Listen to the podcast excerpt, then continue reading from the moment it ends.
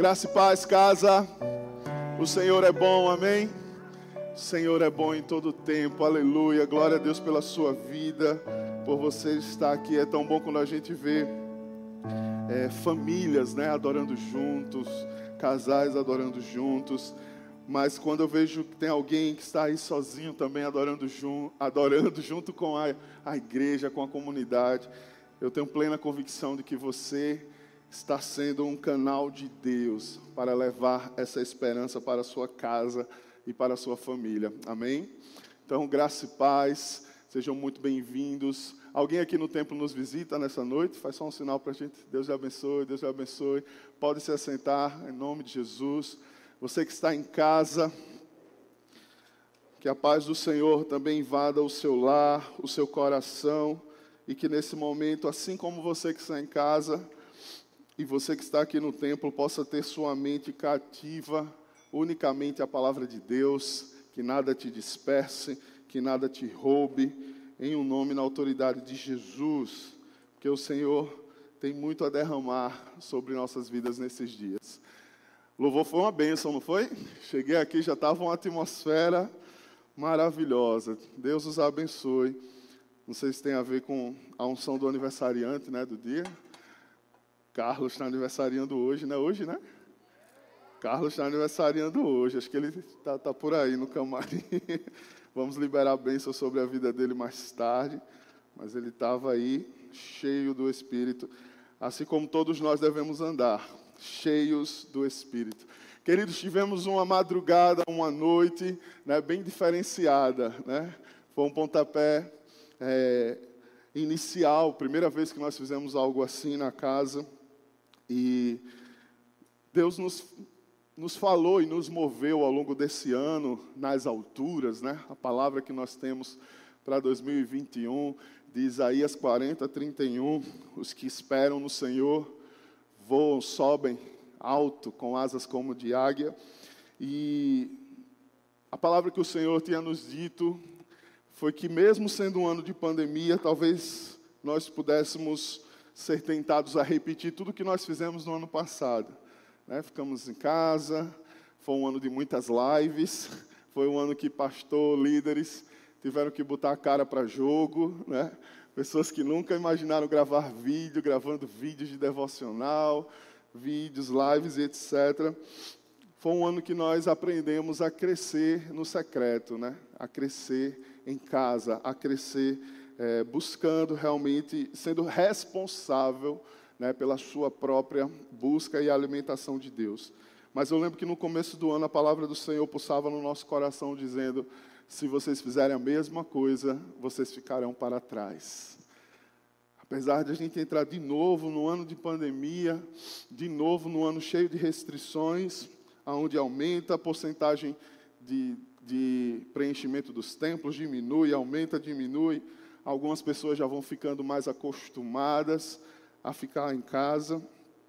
E a palavra do Senhor é: vocês precisam se mover em algo novo, precisam fazer algo diferente, precisam agir pelo reino. E glória a Deus, é que muitos sonhos, muitos projetos vêm pulsando no coração de alguns. E eu tenho orado, Senhor, traga sonhadores para esse lugar. Traga pessoas que estejam queimando né, porque me, meus braços não podem ir em todos os lugares, mas através de cada membro que chega aqui, pulsando com sonhos, nós conseguimos alcançar muitas e muitas coisas. E ontem foi um dia de nós vivenciarmos uma dessas ações. Né? Nós temos aí algumas imagens já. Vamos ver um pouco. Olha só. Ontem isso aí já foi a imagem da chegada, né? Uma equipe linda da cozinha, preparando a alimentação para nós distribuirmos nas ruas para moradores em situação né, de rua. O pessoal fez triagem de doações de cobertores, lençóis, é, enfim, roupas. Aí foi a forma que nós entregamos para as pessoas. Né, tinha aí um, um cuscuz abençoado e um pão ungido também. e aí nós tivemos né, essa peregrinação pelas ruas. Foi, foi bem diferenciado porque estava chovendo, né? Então as pessoas estavam em lugares bem se protegendo da chuva, mas nós testemunhamos situações das pessoas realmente tentando se aquecer, tentando fugir do frio, e houve a oportunidade de levarmos pão, alimento, um cafezinho quente e liberarmos palavras né, proféticas orando. Esse aí foi um grupo de crianças, né, nesse lugar chama muita atenção. Crianças muito pequenininhas, descalças. Acho que tinha um menino de um ano peladinho, né, só com a camisa, de, sentado no chão da rua peladinho. E as meninas tiveram um tempo ali de oração com eles. Distribuição de roupas também. Isso já foi a gente voltando na Praça Centenário. Então, foi uma, uma madrugada bem intensa, né? Tivemos várias equipes. É, pessoal da cozinha, eu cheguei aqui à noite, o pessoal da cozinha estava finalizando, mas era o som rolando. Daqui a pouco vão falar em mistério aí. Né? E glória a Deus, deixa, deixa um som derramar sobre esse alimento. Foi uma bênção, um clima de alegria né, de que quem realmente está fazendo algo pelo reino. E as doações foram tão grandes que sobrou, né, como tinha muita gente, desculpe, como foi difícil é, achar as pessoas na rua por questão da chuva, então sobrou doações e hoje de manhã a gente teve a oportunidade de doar para uma instituição, não foi Mozart, uma ou duas? Uma instituição que também ficou muito feliz, que acolhe idosos, a gente doou o que sobrou da alimentação e nada se perdeu, amém? todo o propósito foi cumprido e eu creio que é o pontapé, né? Era muito muito gostoso ver aquele clima de, ah, eu não sei o que fazer, eu não sei, todo mundo ali tentando ser útil e no primeiro momento mais retraídos e depois se soltando, liberando uma palavra, orando pelas pessoas. E é isso que Cristo busca, que o Espírito de Deus busca. Pessoas disponíveis, né? É aí que a gente vai entendendo. Abre a boca que eu encherei. Abre a boca vão lá, vão lá, sem saber o que vai acontecer, sem saber o que vai dizer, mas na hora o Senhor nos usa, né? na hora a gente, a gente vê os dons se aflorando, e como é bom testemunhar tudo isso. E na próxima você vai fazer parte, amém? amém. Aleluia, seja contribuindo, né? foi muito forte a necessidade de lençol e cobertores, né? chegou um momento que acabou o que a gente tinha, e as pessoas continuavam pedindo, porque é, é aí que você percebe o quanto está frio em Maceió. Né? E a gente, nas nossas casas, nós temos sentido, né? e, e nas ruas você percebe, a gente viu pessoa encolhida, assim, sem nenhum cobertor, ali debaixo de uma marquise. E a primeira coisa, mesmo, acredito que com a vontade de comer, você chegava com a comida e ele dizia: tem lençol, tem cobertor. Então, nós não vamos parar né, com essas acolhidas nem com esse projeto, mesmo quando esse tempo de chuva acabe, nós cremos que nós não podemos entregar as nossas ruas para o reino das trevas, amém? Mesmo que essas pessoas, e algo que chamava atenção mesmo no pouco diálogo que a gente tinha, era que pelo menos ontem, pela situação de chuva, a gente não percebeu tanto um movimento de drogados, né, de pessoas na rua nessa situação. Claro que a gente identificou alguns, mas a maioria estava dormindo mesmo. Porque geralmente quando é drogado eles estão ativos, né? Às vezes eles estão ali consumindo, usando, usando e passam o dia dormindo, não sei. Mas ali não, a gente percebeu muita gente dormindo e quando a gente conversava, problemas familiares, sempre aquela raiz de amargura, né, de rejeição, por algum motivo, alguma intriga, saiu de casa, ficou na rua. Tinha família com crianças, como vocês viram, tinha mulher gestante vivendo e morando nas ruas. Então, é um território que nós sabemos que, a olhos humanos, é muito grande para se resolver, mas o que nós pudermos fazer, estiver ao nosso alcance, a gente vai fazer e a gente vai liberar palavras de vida né, por essas madrugadas que o Senhor nos chamar. Amém? Então, você pode contribuir, você pode fazer parte do, do momento preparatório, de triagem, é, ingressar nessa equipe da cozinha abençoada ou você pode ir junto conosco e orar, que é fundamental. Né? Como foi bom saber que tinha pessoas orando, e graças a Deus estava tudo tranquilo. Às vezes a gente ficava tá tranquilo até demais, né? Estava tudo muito tranquilo. Nós percebemos que o Senhor estava nos guardando em todo o tempo. E aí pulsou né, uma palavra ao meu coração para esta noite, e eu coloquei como título Avançar e Transformar quando nós nos aproximamos Lembra do, da, da palavra que eu falei que o Senhor tinha nos dado no último culto de 2020? Nós vamos nos envolver em uma grande obra. Nós vamos nos envolver em um grande projeto baseado em Neemias, né? E no, no começo desse mês eu ministrei. Precisamos estar envolvidos com a palavra. Precisamos estar envolvidos com o que Deus realmente nos chamou para ser e para fazermos. E quando a gente se aproxima desse campo de atuação da igreja, né? dessa necessidade. Talvez foi algo que também pulsou na mente de todo mundo que estava ali perto. Quanta necessidade né? o mundo aí fora tem. A gente vai entendendo aquilo que a gente cantou na canção Me Ama, né? Eu não tenho tempo para perder com ressentimentos, porque a necessidade é muita. Eu não tenho tempo para perder com né, as minhas meninices, com os meus mimimis, com os meus questionamentos, porque a necessidade é muita. Então, eu, quanto eu amo, enquanto eu sirvo, Ele vai cuidando das minhas coisas. Amém, igreja? É isso que nós vamos entendendo, é isso que vai queimando o nosso coração. Por isso que a palavra nos, nos impulsiona. Se envolva com algo maior do que você mesmo. Se envolva em um grande projeto, se envolva em uma grande obra, se envolva em algo que realmente traga sentido para a sua vida aqui, porque você vai entendendo que as coisas acontecem, nós vamos sentindo, mas nós não podemos parar. Nós não podemos parar, mesmo em situações de luto, né? situações de tristeza profunda que nós estamos é, é, vendo constantemente próximas a nós. Nós não podemos parar. Enquanto nós servimos, o Senhor alivia as nossas cargas. É uma troca, né? Enquanto nós chegamos a Ele, enquanto nós cuidamos daquilo que pulsa o coração dele, que são pessoas, Jesus cumpre com a palavra e ele alivia a nossa carga, alivia a nossa dor. Então se envolva, não se isole.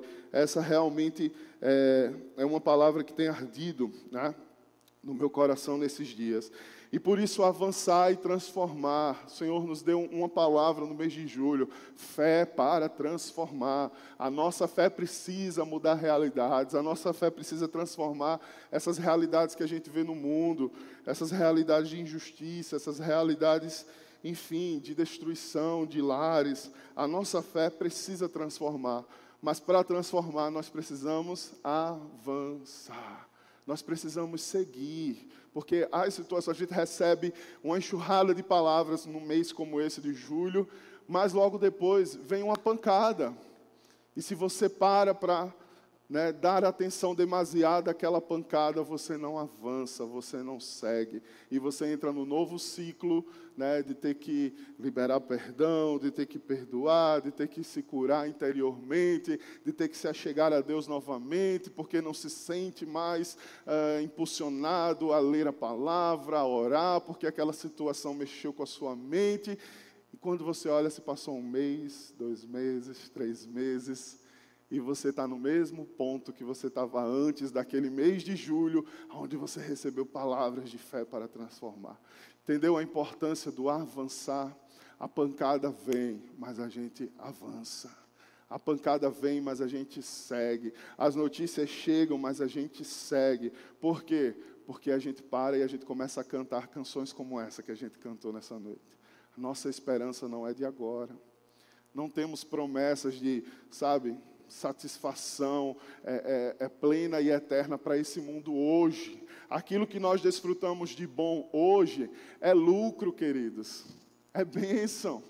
Porque toda a promessa de Deus para as nossas vidas está alicerçada num reino que não é deste mundo, que é eterno. E quando nós estamos envolvidos em algo maior, quando nós estamos envolvidos naquilo que move o coração de Deus, nós avançamos e às vezes até é, deixamos as pessoas confusas, né? Quando as pessoas olham para a gente, parece que eles não sentem como a gente sente, parece que eles são tão frios. E não se trata disso. Se trata de que nós não podemos parar. Deus ainda tem muito para fazer. Aleluia.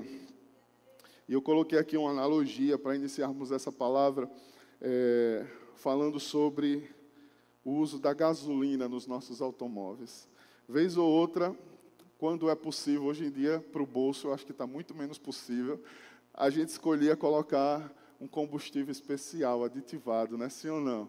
Você fez outro, não, vou colocar essa gasolina aditivada, né? Por quê? Porque todo mundo diz que é melhor, né? Todo mundo diz que o seu motor ele vai é, mais longe, com mais qualidade, com aquele combustível especial. Só que hoje em dia a gente está, se pudesse mover a água, a gente estava colocando água no motor, né, queridos? Por quê? Porque para ser melhor, para que o nosso automóvel possa ir mais longe, com mais qualidade, precisa-se ter um investimento. É, é um combustível mais caro, com um valor diferenciado, porque tem um investimento para se ter um combustível de mais qualidade. E aí, eu pensando nisso, é, eu pensei na igreja, né? Para se ter um avanço maior e de mais qualidade, é preciso ter mais investimento. É preciso colocar um combustível de maior qualidade dentro do seu coração e do seu espírito. Estão acompanhando, igreja? Porque aquela gasolina aditivada, até aditivada não, aquela gasolina adulterada, mais barata, que às vezes, eita, ali está barato, aí tem todo mundo lá, e quando vê aquele combustível está misturado, está adulterado, ele até leva você a algum destino, mas ele vai causando uns estragos no meio do caminho, e muitas vezes você nem chega no destino proposto. Antes de chegar, o motor já pediu socorro. E assim é com a nossa vida. O que é que nós temos colocado? Né? Qual é o combustível? Qual é a qualidade daquilo que nós temos consumido? Como palavra, daquilo que nós temos consumido como direcionamento para as nossas vidas, para que nos faça avançar, para que nos faça ir mais longe. Você quer ir mais longe do que você chegou até aqui? você quer avançar na sua caminhada com Deus, então você precisa investir mais no combustível que você coloca, na qualidade do combustível que você coloca na sua vida. E eu não estou falando de doar mais dinheiro para a igreja, não. Não se trata disso, apesar de que é consequência. Quanto mais abençoado, mais generosos nós somos. Amém? Mas eu estou falando realmente do quanto você tem investido em algo de qualidade para a sua vida, para você viver coisas diferentes, coisas maiores, para que você possa ir mais longe. E eu quero te convidar a abrir sua Bíblia em Isaías 61. Aleluia.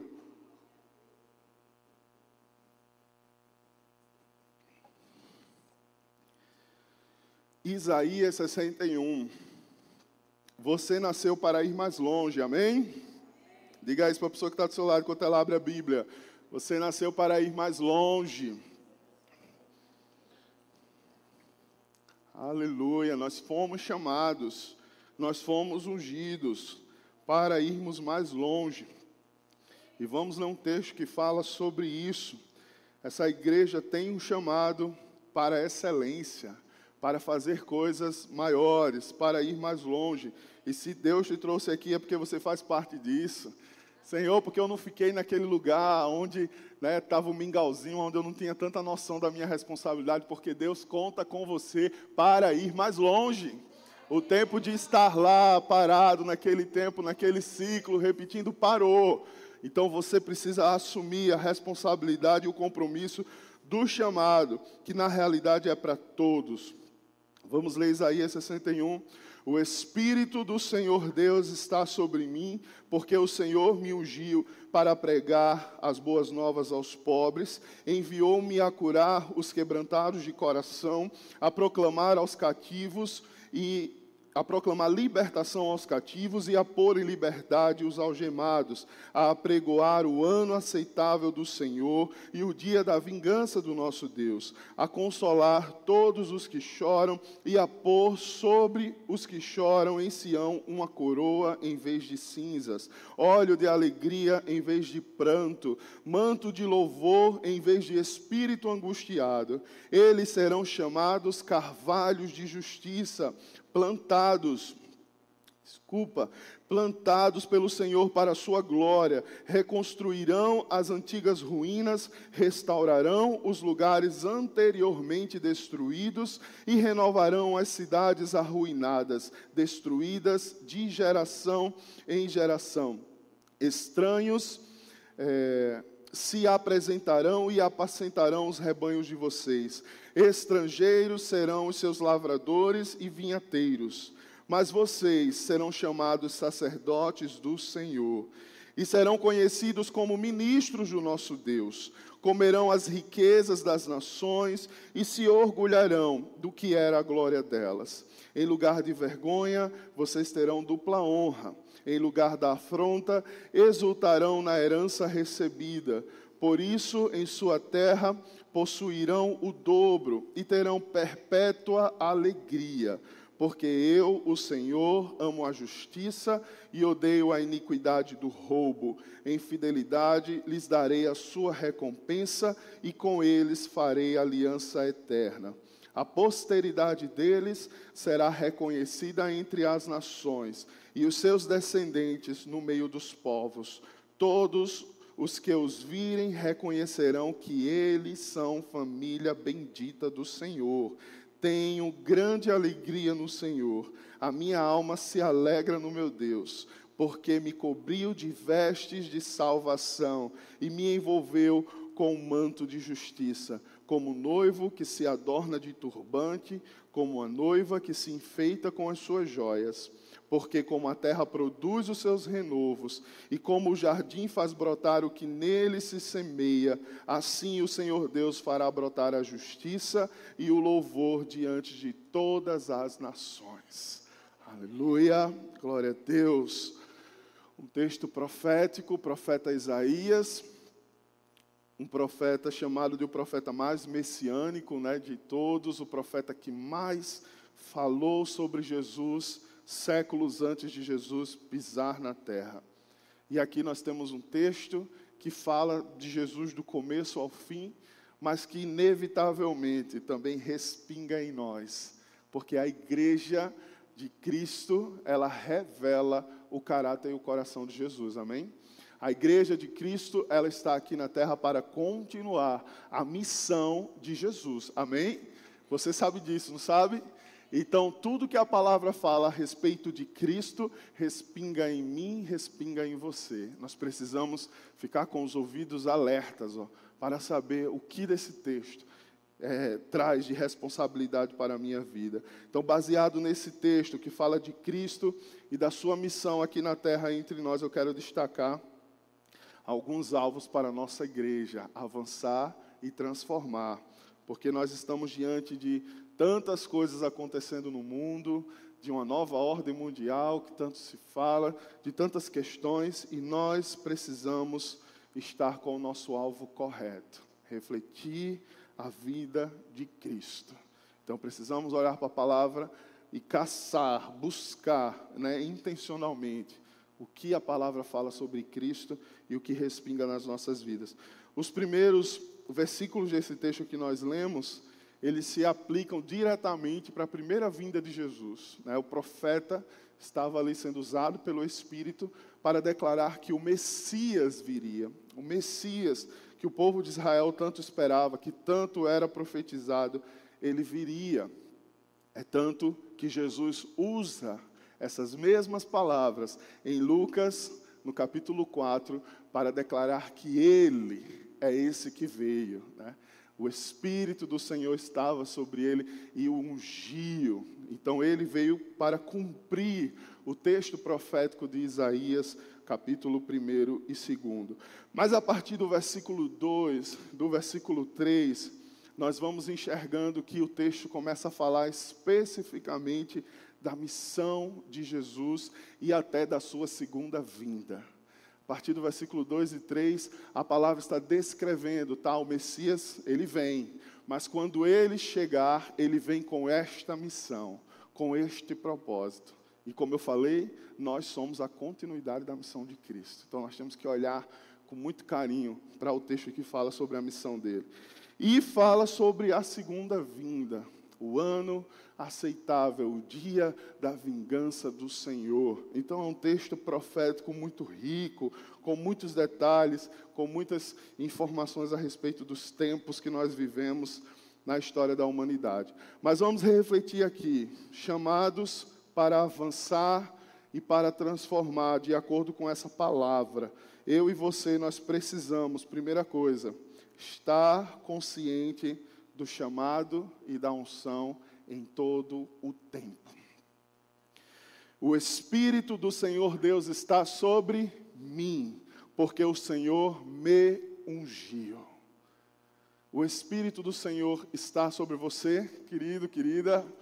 Amém? Você quer viver essa realidade, você clama sobre, por essa realidade, né? Jesus veio para dizer que Ele nos deu a paz, não a paz que o mundo dá, mas a paz que só Ele pode dar, e Ele declara que essa paz é o Espírito que Ele deixa sobre as nossas vidas, e hoje, nós que nos achegamos a Jesus, temos o Espírito de Deus sobre as nossas vidas. E o Espírito de Deus representa unção, representa capacitação. O Espírito de Deus está sobre mim e me ungiu. E nós precisamos dessa unção, dessa capacitação que vem de Deus, porque é espiritual e as nossas lutas nessa terra também são espirituais. Nós precisamos estar conscientes em todo o tempo que fomos chamados pelo Senhor. Você está aqui hoje porque você foi chamado pelo Senhor. Você não atendeu um chamado de uma propaganda no Instagram. Você não atendeu o convite de um amigo simplesmente. Você não atendeu né, uma necessidade sua unicamente. Mas o Espírito te chamou. O Espírito tem te chamado não para estar nesse lugar lo local especificamente, mas o Espírito tem te chamado para estar perto dele. O Espírito tem te chamado para viver sobre, sob, desculpa, a unção dele, porque nós precisamos disso. E aqui o profeta estava declarando que Jesus e aqueles que viriam depois de Jesus, para cumprir o chamado de Jesus, para cumprir a missão de Jesus, para dar continuidade à missão de Jesus, eles seriam conscientes desse chamado. Porque a importância de ser consciente, eu sou ungido de Deus. Eu estou é, sob né, o Espírito Santo do Senhor. Por que a necessidade de ser consciente? Porque em todo tempo, a sua mente, o seu coração, essa realidade pulsando, você não vai desistir. Você não vai desistir, você não vai desanimar, você vai vencer o desânimo, você vai vencer a sensação de olhar para trás e dizer: era mais fácil, quero voltar para lá. Era mais fácil, não quero mais continuar. Você vai vencer as críticas, você vai vencer as dificuldades. Quando a crítica chega no seu ouvido e a primeira reação é: eu não vou fazer mais nada, eu não quero mais saber disso. Você lembra que o Espírito do Senhor está sobre você. E foi Ele que te chamou. Foi Ele que te ungiu, não foi a voz das críticas que te chamaram. Não foi a voz das críticas que derramou óleo sobre a sua cabeça para dizer: agora você é meu ungido, você é minha ungida, meu filho, minha filha. Não foi a voz das críticas que te ungiu. Então você levanta a cabeça e diz: Eu vou prosseguir, Senhor. Porque essas vozes não vão me parar. Essa dificuldade, esse vale, não vai me parar. Eu sou consciente de que eu fui chamado nesse tempo, na minha idade, seja na juventude, seja na idade mais avançada, o tempo é hoje, a hora é agora e Deus conta com você. Não importa se você acha que perdeu muito tempo, se você acha que é muito jovem ainda, se você está aqui, a voz do Espírito está pulsando e você pode ter uma vida fantástica com o Espírito Santo de Deus, nesse tempo, no agora, se você for consciente desse chamado. Amém? Você tem um chamado para seguir Jesus. Você tem um chamado para andar debaixo da unção que Jesus liberou. Então atenda a esse chamado. Seguindo o texto, você precisa para avançar e para transformar, viver comprometido com a missão de Cristo. Não basta ser consciente. Eu sou consciente que eu fui chamado. Eu sou consciente que eu fui salvo e comissionado. A palavra diz: nós fomos salvos pela graça. Ele nos salvou e ele nos comissionou. Nos comissionou para nós entrarmos né, nessas responsabilidades, nessa missão do reino de Deus. Então não basta saber que eu fui chamado, saber que eu fui comissionado, saber que o Espírito de Deus está livre tem, para, para que eu tenha acesso a Ele, é preciso me comprometer. Ele lhe chamou, ele me ungiu para quê? Para pregar boas novas. Ele enviou-me para restaurar comprometidos com a missão de Cristo. Jesus veio para pregar boas novas. Jesus não foi agente do caos. Tem muito crente agente do caos hoje em dia, né? Tem muito profeta do caos hoje em dia. E até se auto-intitulando profeta do caos. Eu disse, Senhor, Jesus veio para pregar boas novas. O caos vai chegar? Vai chegar. Mas ele não nos chamou para sermos profetas do caos. Deixa que o caos se auto-anuncie, deixa que o reino das trevas cuide dessa publicidade. Mas tem muito crente mais ligado com a confusão do caos do que em anunciar as boas novas. Tem muito crente mais preocupado com a destruição de todas as coisas, com o fim dos tempos, com a marca da besta, do que em anunciar as boas novas. O tempo do juízo vai chegar, sim. O dia da vingança do Senhor vai chegar, sim. Mas Jesus mesmo falou que ele não veio para condenar, mas para salvar. A palavra declara que ele foi ungido para pregar boas novas. Boas novas significa boas notícias. Qual é a boa notícia que nós temos? Jesus salva, Jesus vive, Jesus reina e ele voltará. E enquanto houver fôlego, a chance de você chegar aos braços dele, a chance de você ser perdoado, a chance de você ser restaurado, a chance da sua vida mudar de curso, ele continua transformando destinos. Essa é a boa nova. É nisso que nós precisamos gastar a nossa energia, as nossas forças. Enquanto o caos está sendo estabelecido, nós estamos entendendo que o nosso tempo está acabando. Nós fomos ungidos e chamados para cumprir uma missão, e o tempo está acabando. E nós precisamos estar alertas, o que eu tenho feito, o que é que a minha boca tem declarado, como eu tenho sido usado nesse tempo para dar boas notícias. Ou você é só aquela pessoa do grupo que só bota as tragédias? Olha, já morreu tanto. Olha, está roubando tanto. Olha, olha, crise, crise, crise, crise. Abra a boca para dar boas notícias. Jesus te chamou, o Senhor te chamou. Você foi ungido para dar boas notícias. Enquanto o grupo caos está sendo estabelecido, chega lá, dá uma de louco e coloca uma palavra de bênção no meio da discussão. Porque foi para isso que Jesus te chamou para pregar boas novas, para restaurar os contritos de coração, aqueles que estão destruídos, aqueles que estão, sabe, já fragilizados, vulneráveis. O Senhor te ungiu e te dá capacitação para restaurar esses corações para chegar nesse momento propício e liberar uma palavra que você nem entende porque aquela pessoa achou que aquela palavra foi tão importante para a vida dela, porque para você não fez sentido, mas você não deve esquecer que você é ungido. Você é ungida. Então aquilo que nós falamos mesmo sem intenção, o Espírito traz poder para restaurar os corações que estão contritos, sedentos, necessitando, seja na universidade, no trabalho, em casa, casa, no lazer. Nós precisamos estar comprometidos com a nossa missão 24 horas por dia, 7 dias por semana. Seja dentro do Uber, onde for, nós precisamos entender que nós fomos chamados para pregar boas novas. Nós fomos chamados para pregar boas novas. Aleluia. Aleluia. Terceira coisa, você precisa ser portador da mensagem profética. Você foi sim ungido para pregar boas novas, para restaurar os contritos, mas existe uma mensagem profética que você também precisa proclamar. No verso 2 diz: Para proclamar o ano da bondade do Senhor. Aleluia. Para consolar todos os que andam tristes, para proclamar o dia da vingança do nosso Deus, para proclamar liberdade aos cativos, abertura de prisão aos presos, proclamar, proclamar, declarar.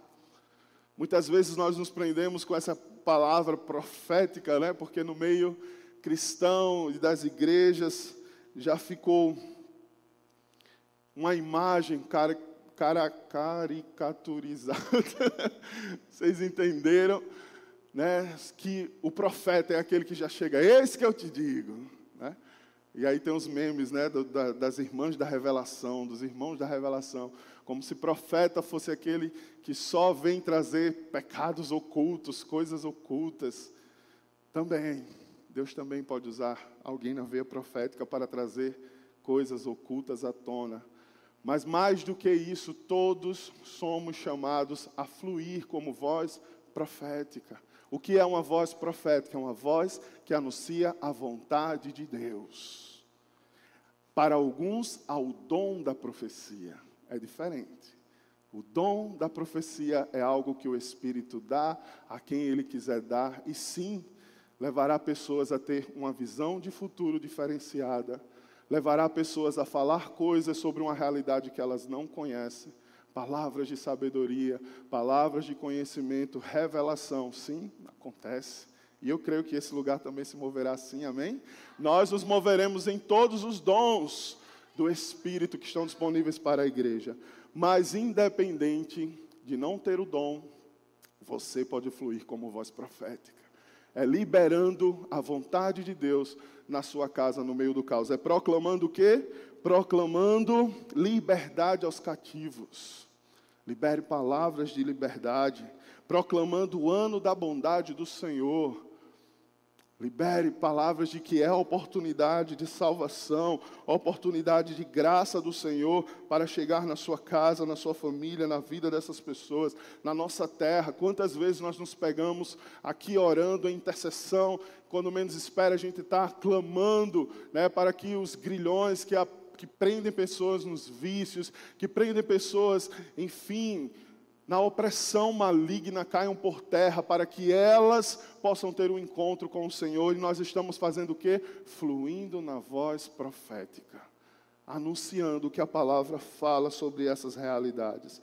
Você tem uma mensagem de restauração para liberar, você tem uma mensagem de compaixão, você tem uma mensagem sobre a bondade do nosso Deus. Nós começamos aqui, eu declarei: o Senhor é bom em todo tempo, seja essa voz que proclama a bondade do Senhor profeticamente. Amém? E isso a igreja só faz debaixo da unção do Espírito. A igreja não pode fazer isso como quem faz lá fora as pessoas trabalhando o poder da mente sobre as pessoas, o poder do coração, o poder da boa vontade, muito menos com o raciocínio e a lógica, com a força física. Tudo isso pode ajudar, mas uma pessoa só experimentará libertação total pelo poder do Espírito de Deus. E esse poder só está liberado sobre a igreja só está liberado sobre a igreja. Amém, igreja? Só está liberado sobre a minha, a sua vida e todos aqueles que fazem parte da igreja de Cristo. Pode ser o especialista que for, na técnica que for lá fora, pode ajudar o que for, mas liberdade espiritual só encontrará debaixo da unção do Espírito. E você pode ser essa voz, você pode ser essa essa voz profética nesse tempo para essas vidas. Quarto princípio, nós precisamos evidenciar, evidenciar a adoração nas nossas vidas como estilo de vida. O versículo 3 diz que nós, em vez de pranto, nós estamos vestidos de louvor em vez de espírito angustiado. Vestidos de louvor em vez de um espírito deprimido, em vez de um espírito oprimido. E no final do versículo 3 diz: Para que ele seja glorificado. Vestidos de louvor, em vez de espírito angustiado, para que ele seja glorificado. Olhe para as suas vestes hoje. Qual foi o look do dia? Qual foi o seu look do dia? Teve aquela selfie na frente do espelho, partiu casa, partiu igreja. Tá tudo certo. Cada dia você possa estar mais belo. Em nome de Jesus, isso é uma igreja de pessoas belas, amém? Mas a veste mais linda e o look mais poderoso que você não pode esquecer é o look de louvor. Você precisa estar revestido com uma vida que é vida em si, que a sua vida glorifica o Pai. Vestes de louvor significa isso. Nós somos feitos para o louvor da Sua glória. O que eu faço, o que eu reajo, como eu respondo, como eu me posiciono, revela ao mundo a glória de Deus. Isso precisa ser evidente.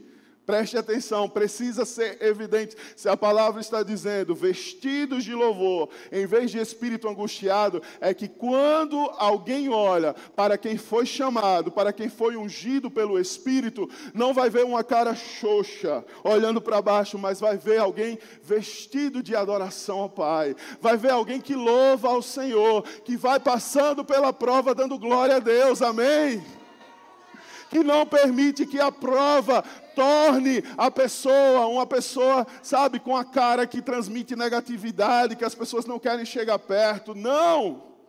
Nós precisamos estar vestidos de louvor em vez de espírito angustiado. Você precisa evidenciar, precisa ser evidente. Provérbios 13, 9 diz: A luz do justo resplandece esplendidamente a luz do justo, a luz de quem foi justificado por Cristo, a luz de quem foi chamado, tocado, alcançado por Jesus, ela resplandece esplendidamente. Aleluia! É por isso que eu e você, igreja, precisamos avançar. Porque quando nós paramos, nós deixamos de evidenciar essa luz.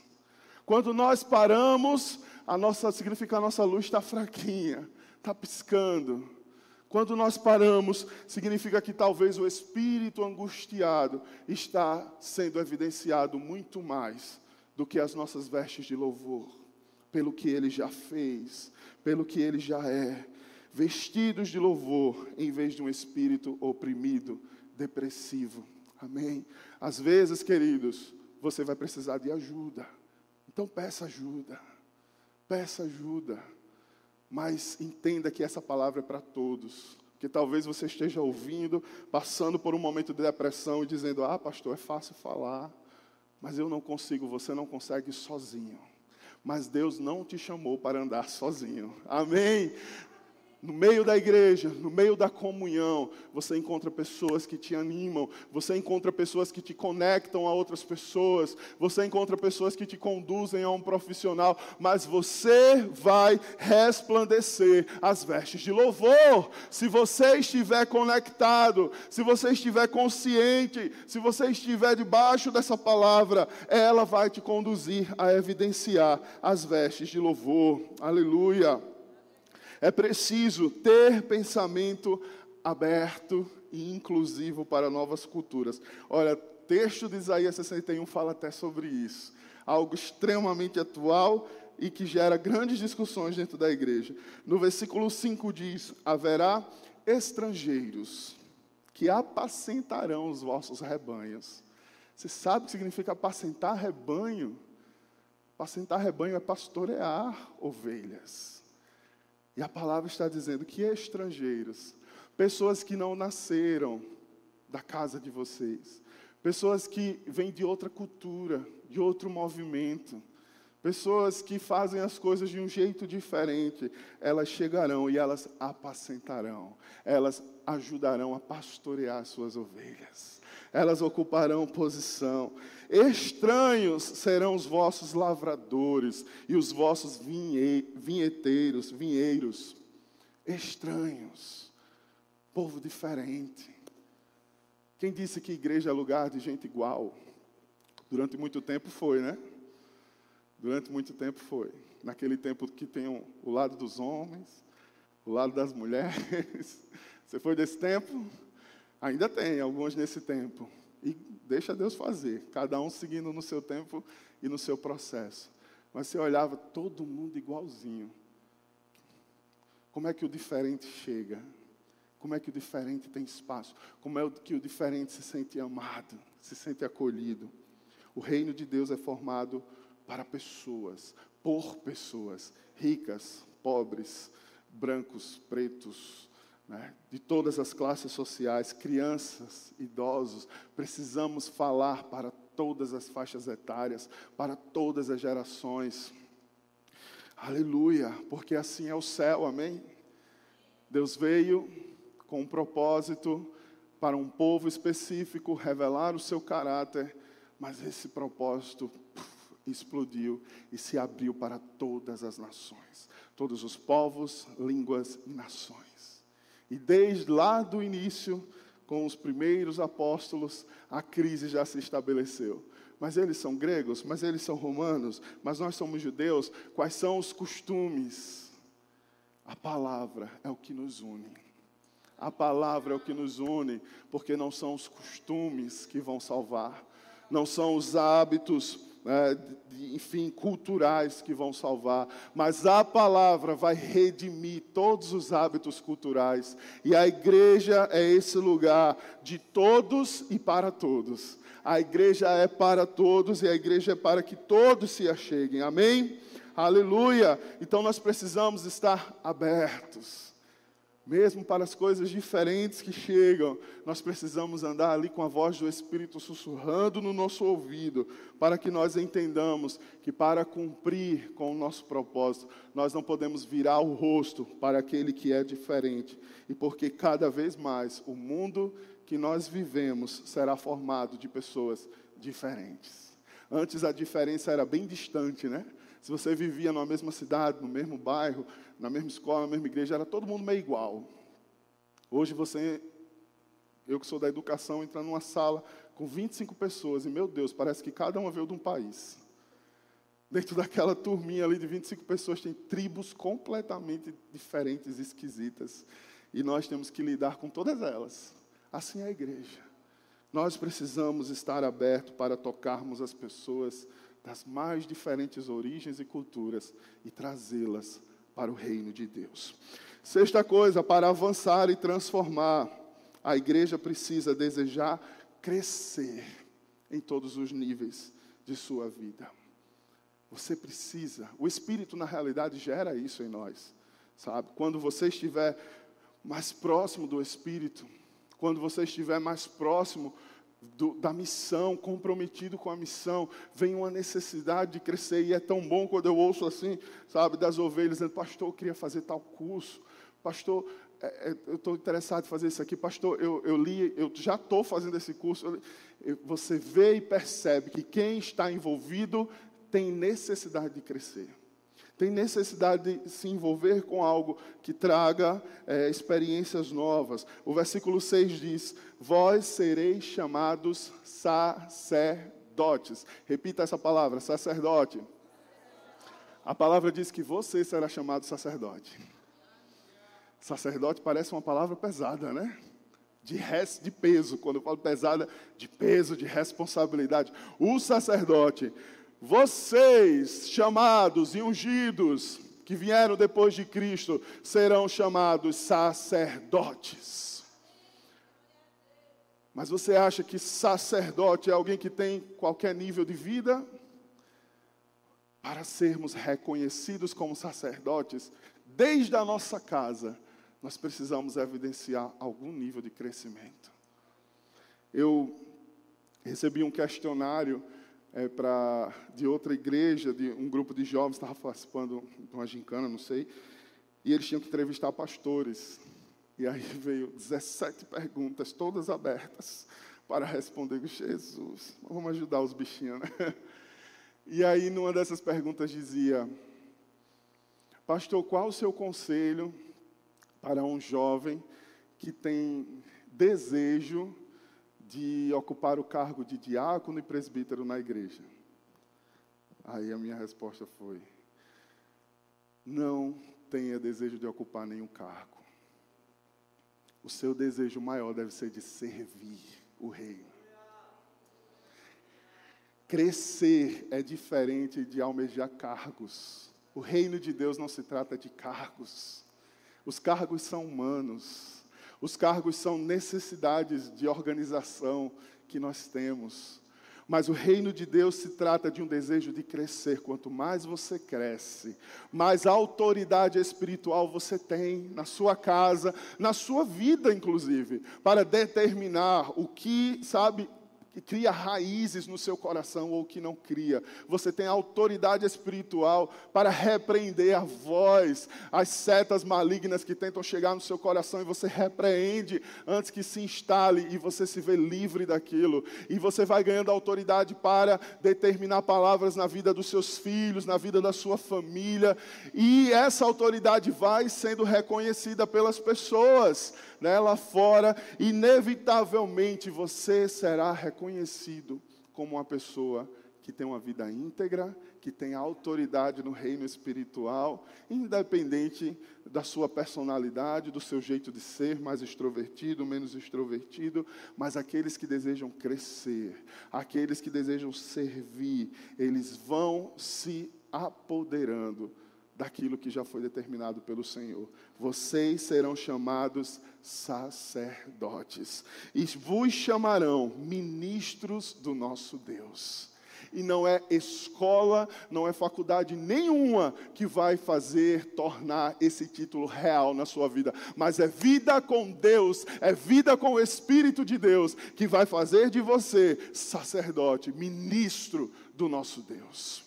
Tudo o que vem além disso ajuda, mas é a vida com Deus. Aleluia. Sacerdote está voltado para Deus, ministro está voltado para o povo. Nós somos sacerdotes de Deus, servimos diretamente o Pai e nós estamos ministrando ao povo, servindo o povo de Deus com aquilo que o Senhor coloca no nosso coração. Aleluia! E é para isso que o Senhor nos chama: adoração, louvor, evangelismo, missões, ação social. Não é para alguns ministros da igreja, todos nós somos chamados a ocupar esse lugar de ministrar o coração de Deus e ministrar as pessoas. Isso é para todos, queridos, para todos os crentes. Assim como eu falei que ser voz profética é para todos, ser pastor, sacerdote, pastorear rebanhos é para todos os crentes. Você pode dizer amém? mesmo sem entender, mesmo com medo, porque pastoreio significa cuidar de vidas. Quantos pastores nós já não temos aqui na casa, amém? Você olha e você reconhece pessoas que já são uma referência para vocês. Talvez tenham pessoas que vocês tenham mais referência de cuidado do que até a mim mesmo, porque tem mais proximidade com você, porque libera uma palavra específica para você, porque é quem ouve as suas situações e te aconselha. E quando nós fazemos isso, nós estamos pastoreando juntos o rebanho de Cristo. Claro que para alguns haverá o dom do pastoreio, assim como tem o dom do profeta. Mas pastorear, cuidar de vidas, apacentar as ovelhas, é para aqueles que respondem ao Senhor: Sim, Senhor, eu te amo. Tu me amas? tu me amas? Foi a pergunta de Jesus. Tu me amas? E Pedro, sim, Senhor, eu te amo, tu sabes.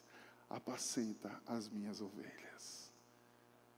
Você ama o Senhor? Cuide das pessoas que Ele tem colocado no seu alcance.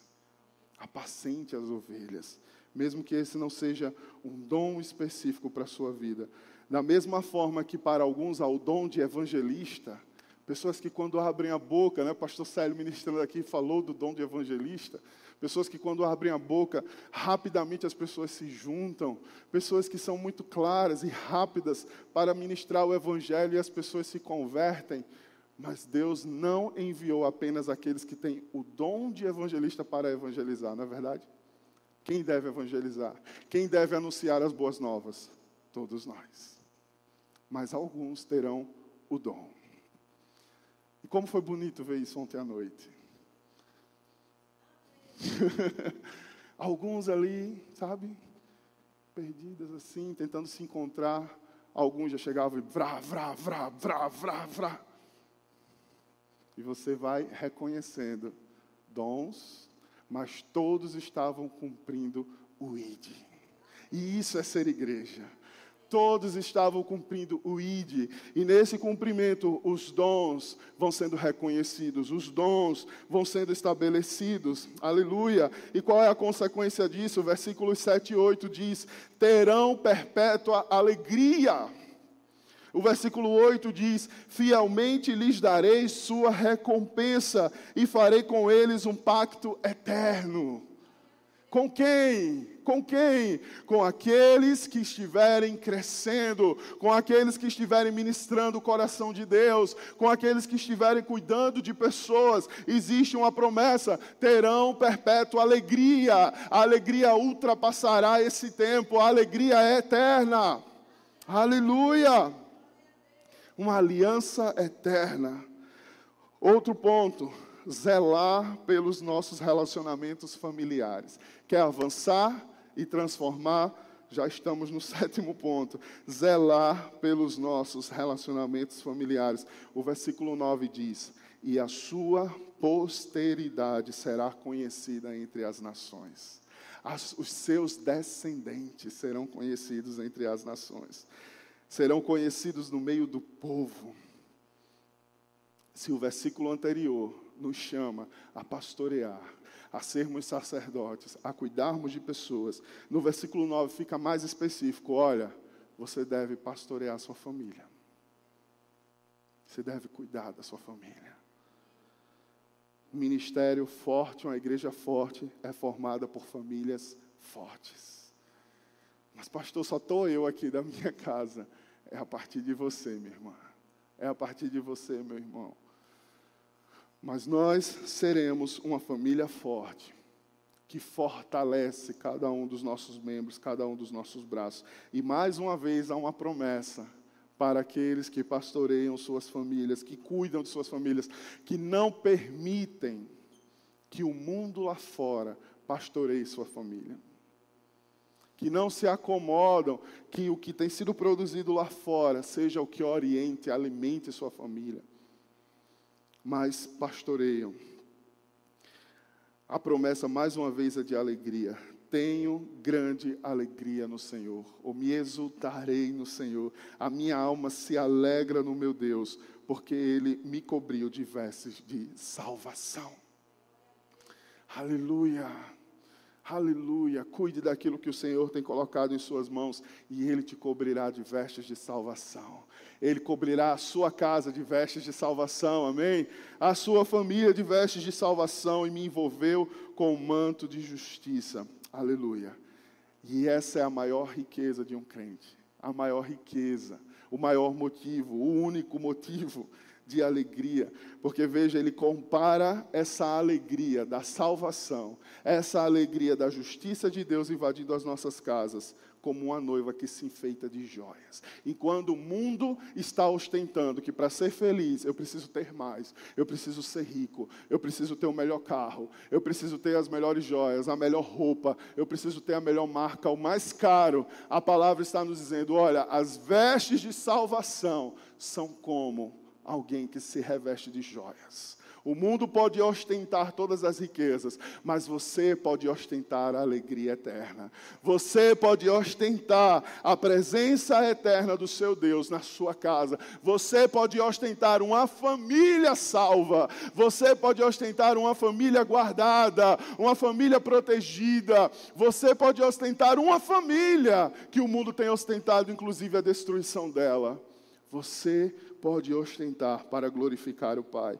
E último ponto, nós precisamos desenvolver a nossa visão de reino, ampliar, entender que é tudo maior, entender que a nossa visão precisa ser mais alargada, que tudo que nós fazemos tem impacto que nós não temos ideia, que aquela ação que nós fizemos ontem talvez causou impacto em alguém que foi ali, que vai ter consequências que vão abençoar nações. Você crê nisso? Que daqui de Maceió nós abençoaremos nações? Aleluia! E naquele questionário que eu estava respondendo para os jovens, tinha mais uma pergunta sobre uma experiência com Deus. E eu me lembrei de com 18 anos, eu num projeto missionário, passando 15 dias numa cidade do sertão de Alagoas, Jaramataia. Eu me lembro de eu ali suando, carregando tijolo para ajudar na reforma da igreja. Todo desajeitado, né, gente? Grande, desajeitado, sempre fui assim eu, eu virei carro de mão, eu derrubei os tijolos no meio da rua, eu derrubei, a gente, a gente percorria ruas e ruas para pegar água numa cisterna e voltar com a água. Quando chegou na porta da igreja para chegar com a água, eu virei o carro de mão, derrubei a água todinha no meio da rua. Então, eh, foram dias, ó, de, sabe, meu Deus, o que é que eu estou fazendo aqui? Suando, chorando, suando, chorando. Mas eu tive uma experiência com Deus, de, sabe, ouvir a voz de Deus dizendo: Você precisava estar aqui, eu te trouxe aqui. E aquilo, naquele dia, naquele janeiro de 2003, eu acho, tem efeitos na minha vida até hoje, tem efeitos na sua vida. Aquela experiência que eu tive como jovem, 18 anos, no grupo de cinco jovens que foram enviados para ajudar um pastor no sertão. O que eu vivi ali teve efeitos que alcançam a sua vida hoje. Você está sendo abençoado por essa palavra? é fruto de experiências lá atrás. Nós precisamos entender que o que nós fazemos hoje tem impactos gigantescos. A gente ouvia muito isso do pastor Célio, né? O seu sim e o seu não pode matar uma geração que vem atrás de você. E é essa, esse temor que nós precisamos ter como ungidos de Deus quando eu cruzo os braços, quando eu não avanço, quais são as experiências que eu já tive que estão sendo bloqueadas de irem além, de abençoar outros de tocar as nações, porque o versículo 11 diz: Como a terra produz os seus renovos e como o jardim faz brotar o que nele se semeia, assim o Senhor fará brotar a justiça e o louvor diante de todas as nações. A igreja é usada para brotar justiça e louvor diante de todas as nações. É muito amplo, é até os confins da terra. Nós não temos dimensão, mas o Espírito sabe. O Espírito conhece, o Espírito entende. Aleluia. E nós precisamos ter essa igreja com aquela visão de águia, com aquela visão de águia que voa alto como as asas de águia e entende que o que nós estamos fazendo aqui tem poder de eternidade. Aleluia. Precisamos ver longe, precisamos ampliar as nossas ações, antecipar aquilo que o Senhor já colocou no nosso coração. Aleluia. Gente que pensa no reino de Deus, gente que tem visão do reino de Deus, pensa grande, pensa além da sua vida, porque sempre pensa em abençoar outros, em abençoar mais. Pensa no mundo lá fora, pensa no que ainda precisa ser feito, pensa que falta trabalhadores. É essa visão que a igreja que avança e transforma precisa ter uma visão de reino, uma visão de que nós estamos colaborando com a grande obra, com a grande obra. Aleluia! Aqueles que avançam e transformam, pode se colocar de pé no nome de Jesus. Vamos declarar essa verdade sobre as nossas vidas e sobre as nossas casas em oração nesse momento.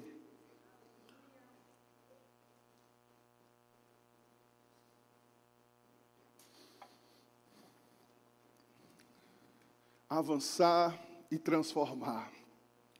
O chamado de Isaías 61 continua pulsando.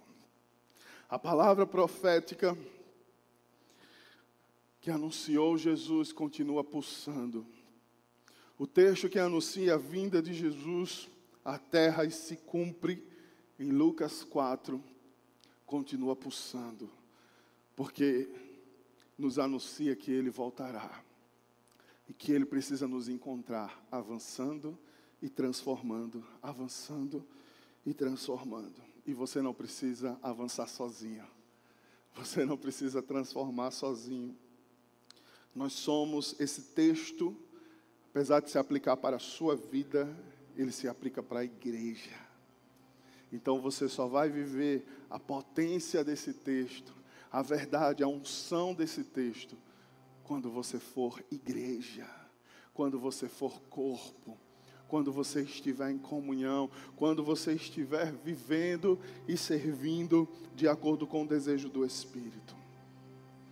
Aí sim, O texto que está em Salmo 2,8 encontra uma atmosfera perfeita para se cumprir nas nossas vidas.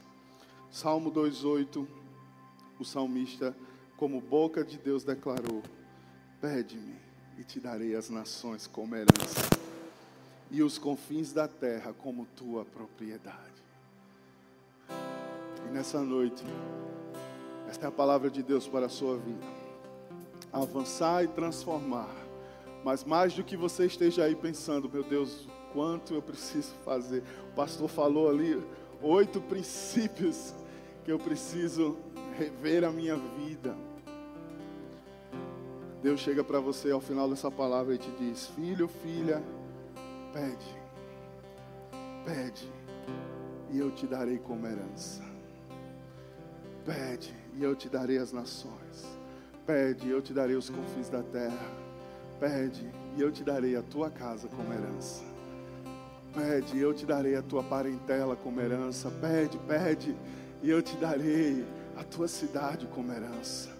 Pede, eu te darei os jovens como herança. Pede, eu te darei as crianças como herança. Pede, filho, pede, filha. O que é que o Senhor tem feito arder no seu coração nessa noite? Igreja, Jesus está voltando, aleluia. O dia da vingança do Senhor está chegando. Misericórdia. Mas enquanto Ele não vem, nós temos tempo, nós temos urgência para pedir, para clamar. Senhor, nós queremos, Deus, avançar. Nós queremos transformar, Senhor. Nós queremos crescer. Nós queremos, Deus, cuidar daquilo que o Senhor tem colocado nas nossas mãos, cuidar da nossa casa, cuidar da nossa família. Nós queremos, Senhor, nós queremos ostentar, Deus, a alegria que vem do Senhor, a alegria da salvação. Nós queremos ostentar a imagem de Cristo em nós. Nós queremos evidenciar ao mundo as vestes de louvor. Aleluia. Não queremos mais, Senhor, transparecer um espírito oprimido, um espírito deprimido, um espírito angustiado. Nós queremos evidenciar as vestes de louvor que glorificam o teu nome, Pai. Pede, pede, pede, Pai. Teu espírito passeia nesse lugar. A tua palavra não volta vazia ela é lançada para cumprir um propósito.